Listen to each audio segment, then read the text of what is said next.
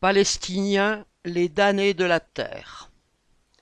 Fin octobre, les bombardements israéliens avaient déjà fait officiellement plus de 8000 morts dans la bande de Gaza. Tous ces morts sont invisibles, sans visage dans les médias, comme si la vie d'un Palestinien ne comptait pas aux yeux des grandes puissances. Les Palestiniens meurent comme ils vivent, dans la misère et l'oppression. À Gaza, ils sont plus de deux millions à étouffer dans cette prison à ciel ouvert avant qu'elle ne se transforme en gigantesque cimetière. Sans infrastructure ni industrie, sans emploi, les habitants dépendent depuis longtemps de l'aide humanitaire.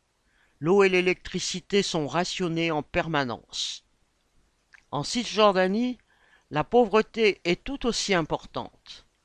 Bien des Palestiniens n'y connaissent que la vie dans les camps de réfugiés. Ils sont désormais encerclés par un mur immense. La colonisation israélienne se traduit par des spoliations de terres, par des routes séparées, des blocages de circulation pour laisser passer les colons.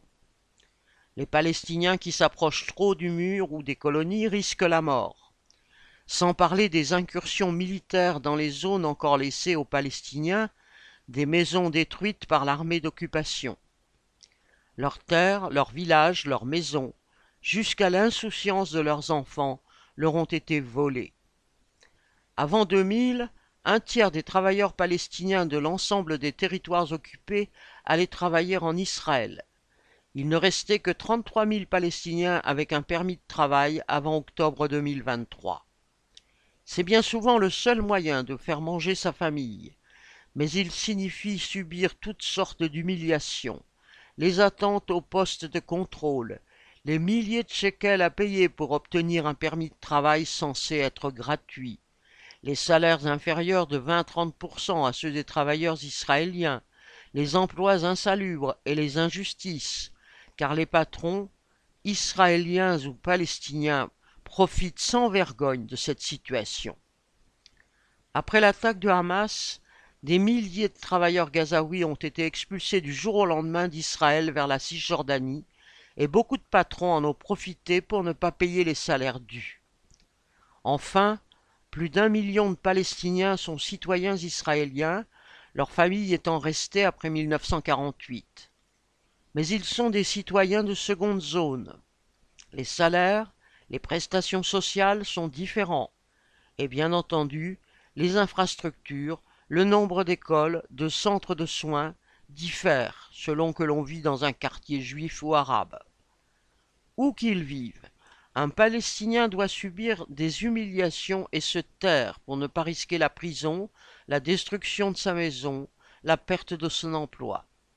Pour toutes ces raisons, chaque génération a fourni des combattants. Ce n'est ni la révolte ni la détermination qui leur ont manqué. Si le Hamas peut aujourd'hui prétendre les représenter, la responsabilité en revient à bien d'autres.